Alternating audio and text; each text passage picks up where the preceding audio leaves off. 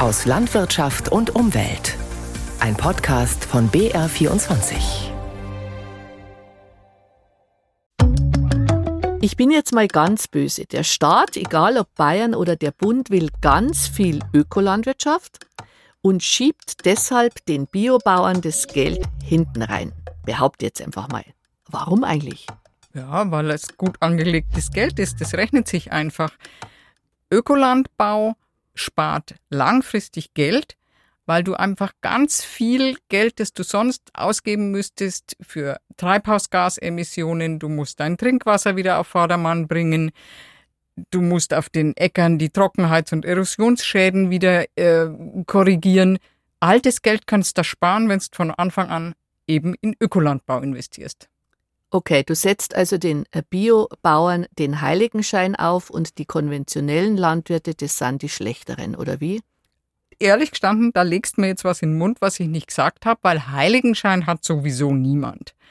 Aber ja, es stimmt, ich bin wirklich überzeugt, dass die konventionelle Landwirtschaft eine Milchmädchenrechnung ist, weil sie einfach die Folgekosten nicht einpreist.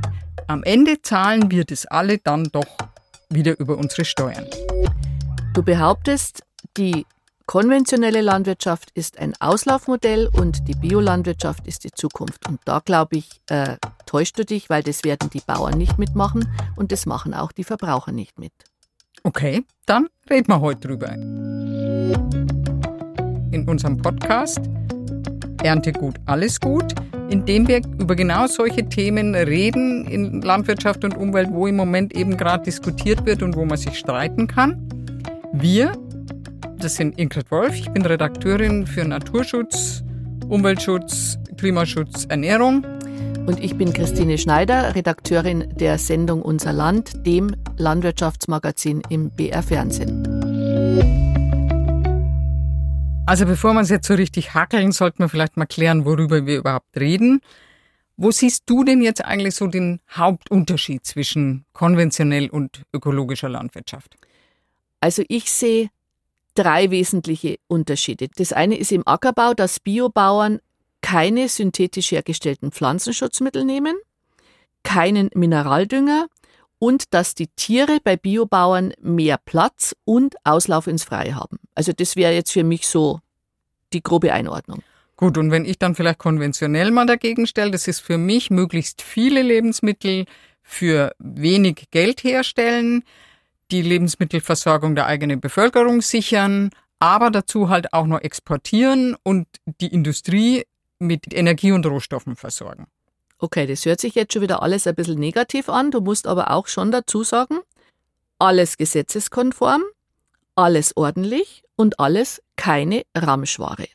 Aber jetzt bitte dein Loblied auf Bio. Naja, also gesetzeskonform brauchen wir nicht reden. Das ist ja wohl eine Selbstverständlichkeit.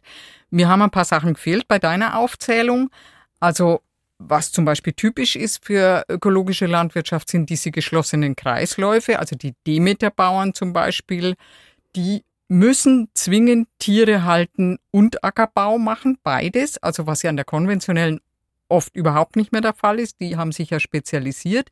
Dann ganz wichtig auch im Ökolandbau gibt es eine flächengebundene Tierhaltung. Das heißt, der Bauer darf nur so viele Tiere halten, wie er auf seiner Fläche von der Größe her auch ernähren kann, beziehungsweise den Mist von den Tieren auch unterbringen kann.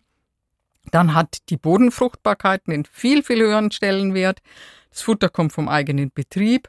Man hat viel mehr größere Fruchtfolgen. Nützlinge werden eingesetzt und es gibt insgesamt einfach eine viel größere Vielfalt. Also Vielfalt ist so ein ganz wichtiger Begriff für mich im Zusammenhang mit Ökolandwirtschaft.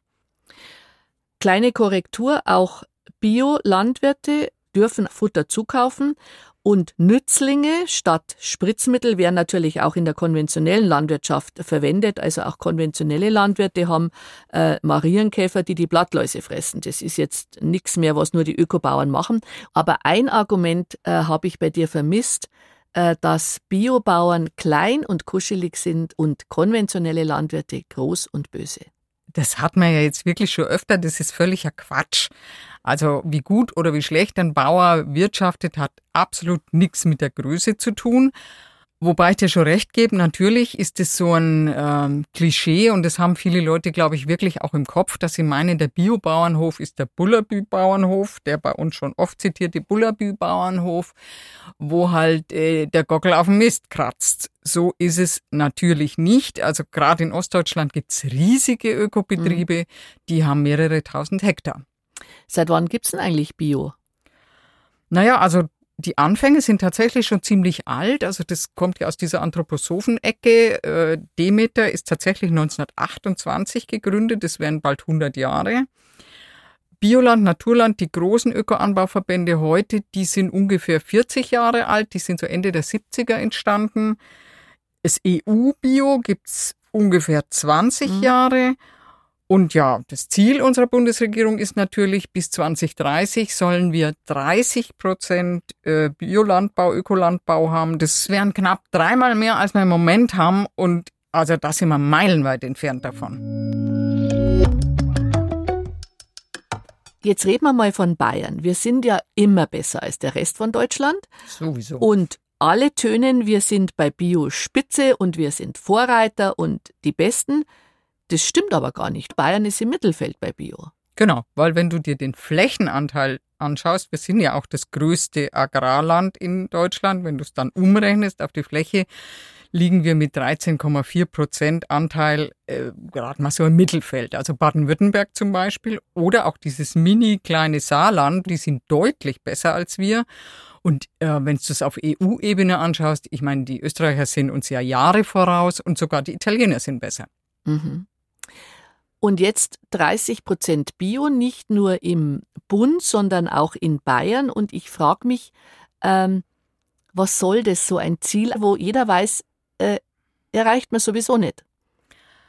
Naja, ich sehe es nicht ganz so wie du, weil warum soll man sich keine Ziele setzen oder auch keine ehrgeizigen Ziele setzen, weil irgendeinen Ansporn braucht man ja. Und vor allem glaube ich, ist es halt wirklich wieder, ich habe es vorhin schon gesagt, der Grund ist das Geld es ist tatsächlich einfach eine Milchmädchenrechnung, immer nur in die konventionellen zu investieren, weil der Ökolandbau Geld spart. Und das sage jetzt nicht einfach nur ich, da gibt's auch eine ganz tolle aktuelle neue Studie von der TU München, weil eben durch diesen geringeren Stickstoff- und Treibhausgasausstoß, die Emissionen, die ja bezahlt werden müssen, dadurch spart der Ökolandbau pro Jahr 1,5 Milliarden Euro im Moment beim Stand, wo wir heute sind, wenn du das jetzt auf diese 30 Prozent hochrechnest, dann wären es um die 4 Milliarden Euro. Okay, also zu den Treibhausgasemissionen, da sage ich nachher kleiner was, aber wenn der Staat schon so ein Ziel ausgibt, dann müsste er halt auch was dafür tun, weil nur diese Appelle, äh, man müsste, man sollte, das hilft halt nichts.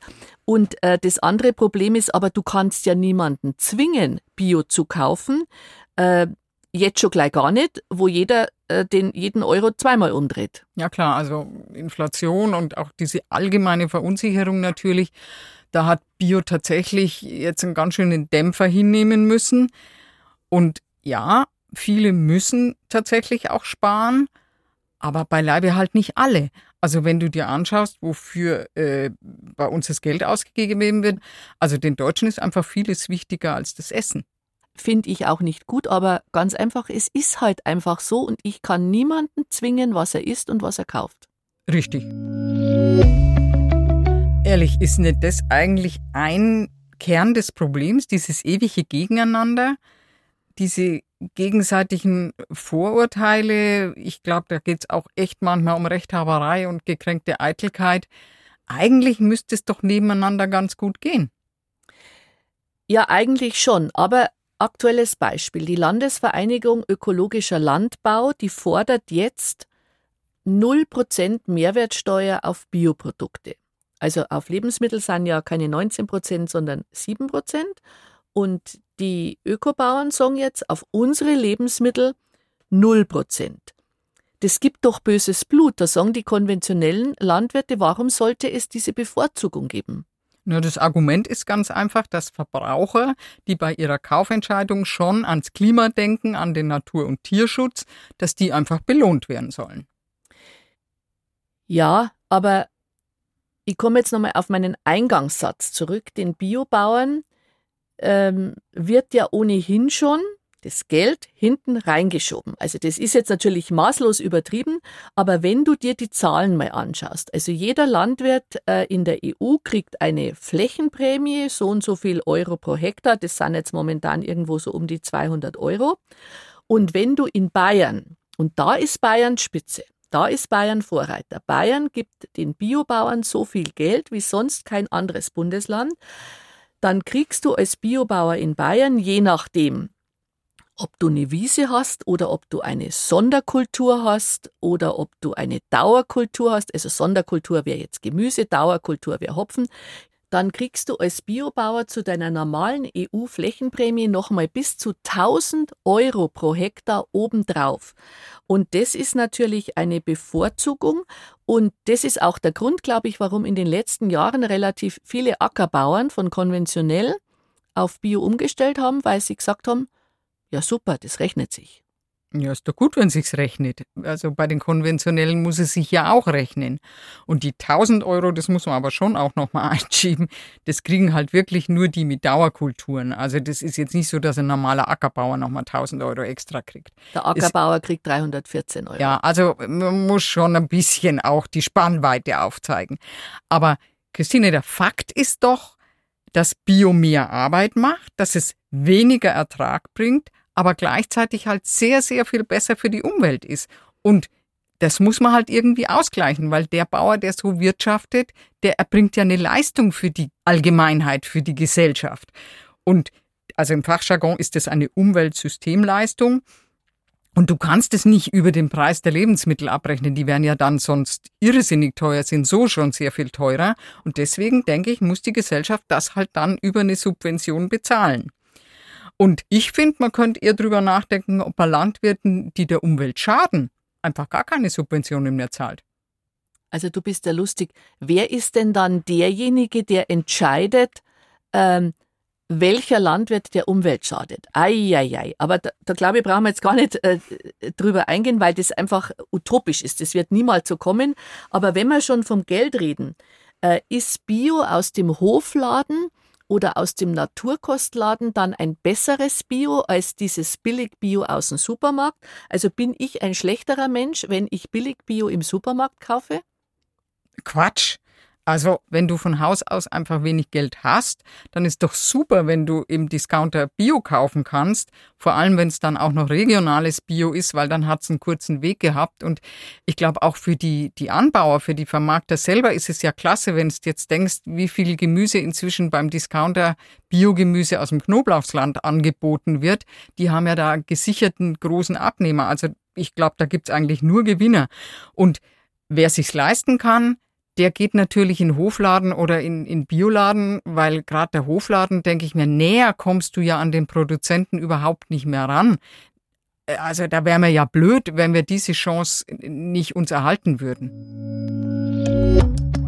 Also nochmal ganz grundsätzlich die landläufige Meinung, und du sagst es ja auch so, äh, Bio ist besser, Umkehrschluss, die konventionelle Landwirtschaft ist schlechter. Ja, kommt drauf an, schlechter für wen.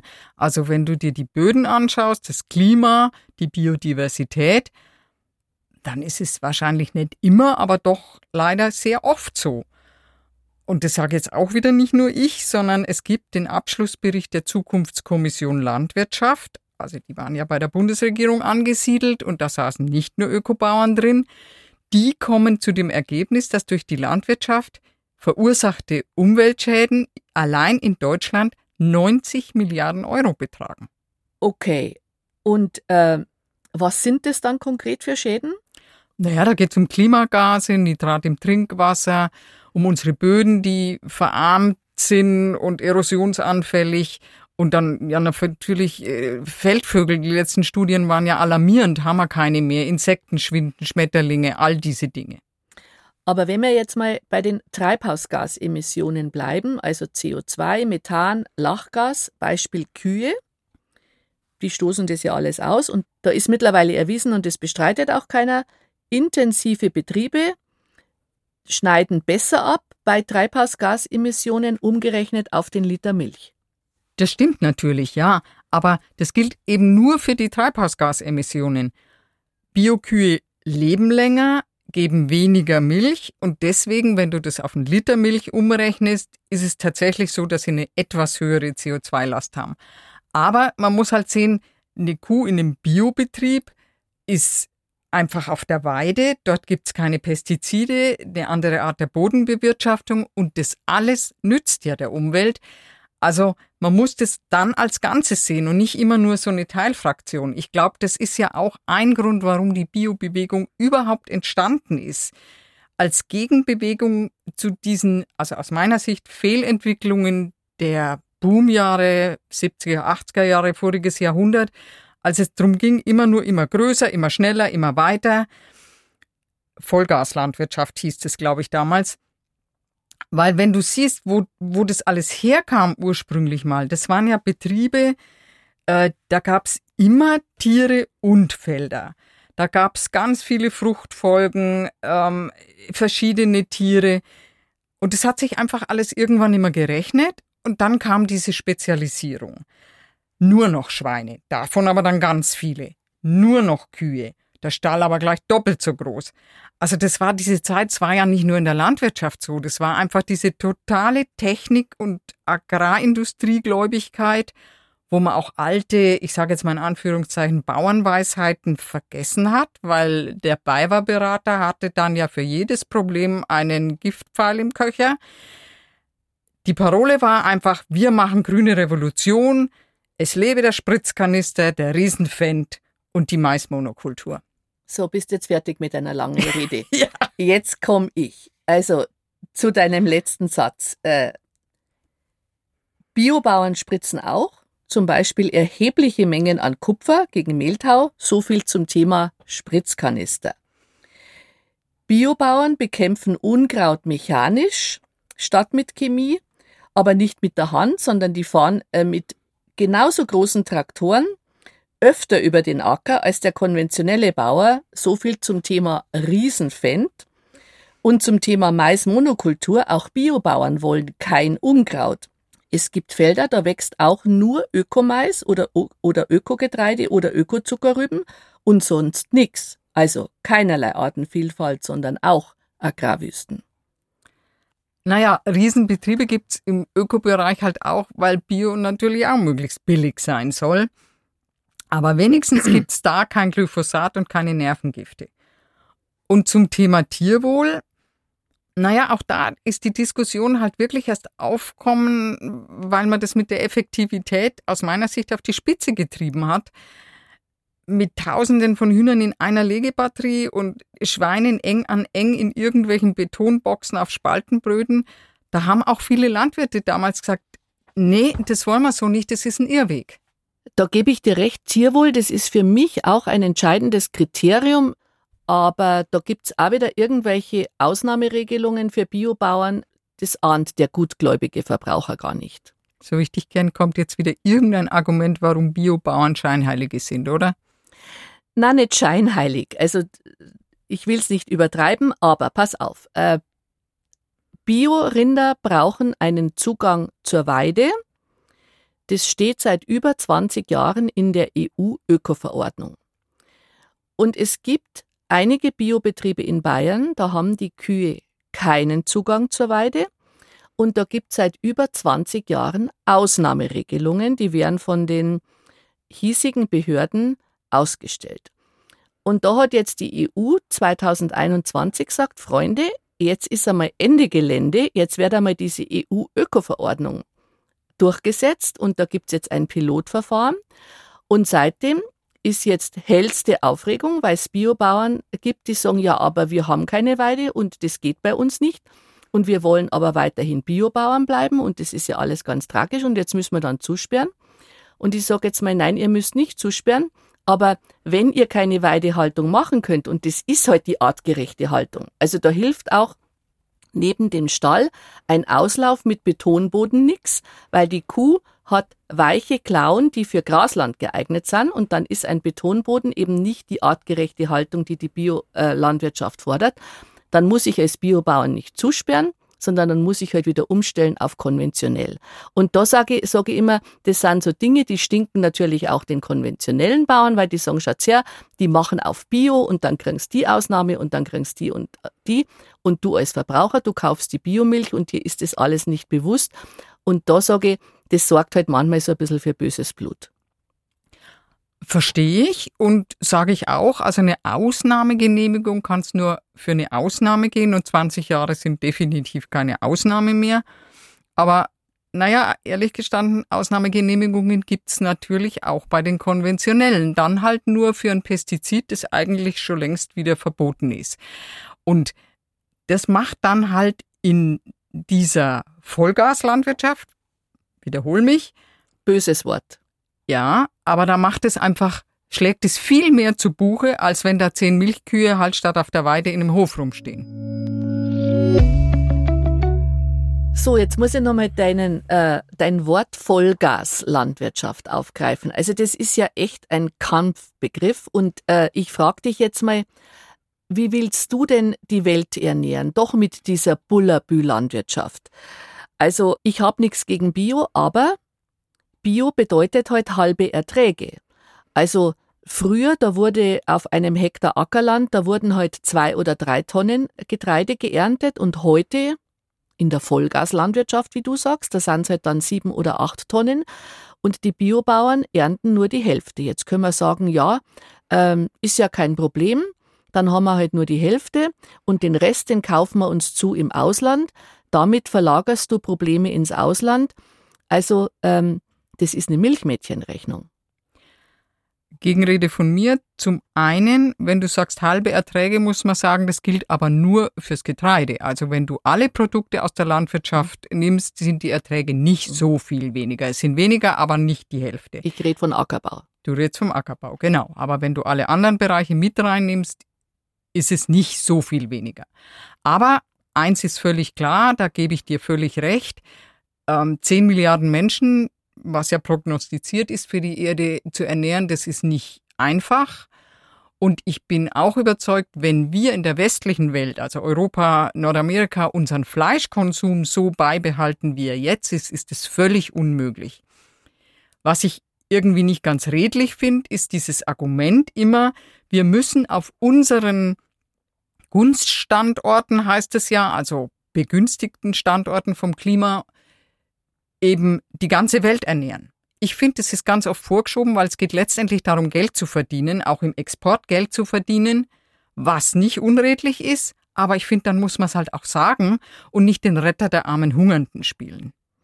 Also du übertreibst jetzt ein bisschen maßlos. Wir spielen nicht den Retter der Hungernden und äh, Geld. Alle Bauern wollen Geld verdienen und die reden da auch nicht um einen heißen Brei rum. Klar, die sagen das auch. Du sagst, dann sollen sie es auch sagen. Ja, tun sie. Und auch die Biobauern wollen Geld verdienen. Und ich habe es da vorher ja schon mal gesagt, in den letzten Jahren haben einige umgestellt, weil sie gesagt haben, da kann ich mehr Geld verdienen. Ja, aber jetzt reden wir ja über die Welternährung. Und da muss man einfach sagen, wir produzieren auf mehr als 60 Prozent unserer Ackerflächen Tierfutter oder für die Biogasanlagen. Und bei einem geringeren Fleischkonsum wäre genug Platz da, um ausreichend pflanzliche Lebensmittel zu erzeugen. Und dafür müsste niemand Vegetarier werden und schon gar nicht vegan. Einfach nur weniger Fleisch. Tät völlig genügen. Außerdem, auch das gehört in dem Zusammenhang dazu, wir schmeißen tonnenweise Lebensmittel weg. In Deutschland aktuell 40 Prozent der produzierten Lebensmittel. Da müsste man ansetzen. Da gebe ich dir völlig recht. Weniger wegwerfen, äh, zum anderen weniger Fleisch essen, also Teller statt Futterdruck. Nur wie willst du das erreichen? Das haben wir ja schon hundertmal gesagt, Appelle helfen nix. Du kannst jetzt entweder Fleisch so teuer machen, dass es sich keiner mehr leisten kann, oder du kannst den Landwirten, das äh, kritisieren ja gerade, die äh, Tierhaltung äh, so vermiesen, dass sie alle sagen, ich habe die Schnauze voll, ich sperre zu, dann gibt's auch weniger Fleisch, aber dann holen wir es uns aus dem Ausland. Oder du könntest Fleisch ähm, in äh, naher oder ferner Zukunft im Labor produzieren. Und auf dem Acker draußen machen wir dann heile Welt und Biolandwirtschaft und Bullabü. Übrigens, die Demeter-Bauern, und das hast du ja heute schon ein paar Mal gesagt, das ist ja sozusagen äh, die höchste Stufe der Biolandwirtschaft, die sagen ja, ohne Tiere funktioniert Landwirtschaft nicht. Hörst du mir überhaupt zu? Ich will die Kühe doch gar nicht abschaffen. Im Grünland wäre das ja auch völliger Blödsinn. Es geht um die Frage, wie man 10 Milliarden Menschen ernähren kann. Und ja, das wird sicher schwierig.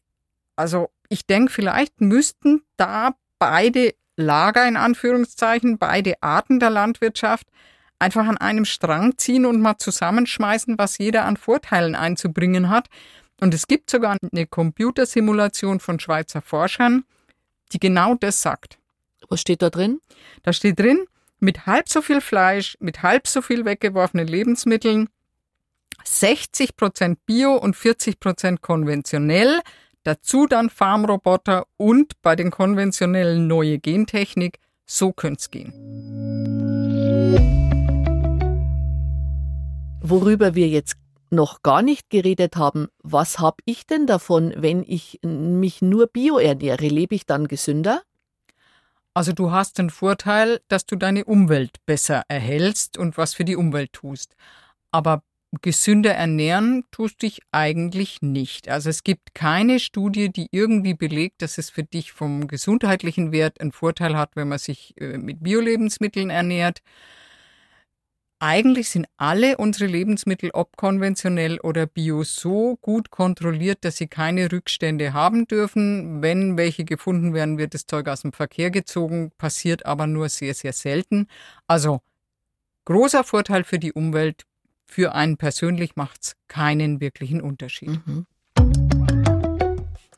Aber jetzt fällt mir noch was ein, wie du dich gesund ernähren kannst. Die Deutsche Gesellschaft für Ernährung die will demnächst eine Erklärung rausgeben, eine Empfehlung, so kursiert das Gerücht, dass jeder Deutsche in Zukunft pro Tag nur noch 10 Gramm Fleisch und pro Monat nur ein Ei essen soll. Das wäre gesund und klimafreundlich. Mit denen hast du dich sicher abgesprochen, oder? Nein, natürlich nicht. Aber jetzt, mich regt es fürchterlich auf. Also wenn ich mir das jetzt mal ausrechne, wenn ich einen Kuchen backe, Hast drei Eier weg. Habe ich drei Eier weg. Das heißt, pro Vierteljahr ein Kuchen.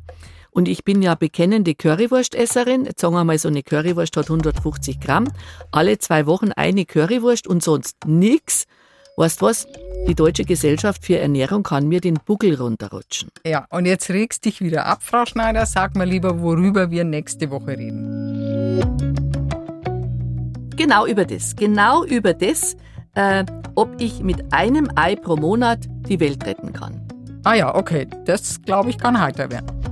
Genau, wird heiter und äh, damit haben wir es für heute. Und wenn ihr noch Fragen habt, dann schreibt uns eine Mail an unserland.br.de oder schickt uns eine Nachricht auf unseren Facebook-Kanal Unser Land. Und alle Folgen von Erntegut Alles Gut findet ihr im Netz oder in der ARD Audiothek. Da sucht ihr am besten nach dem Stichwort Ernte. So, und jetzt backeln wir zusammen. Genau.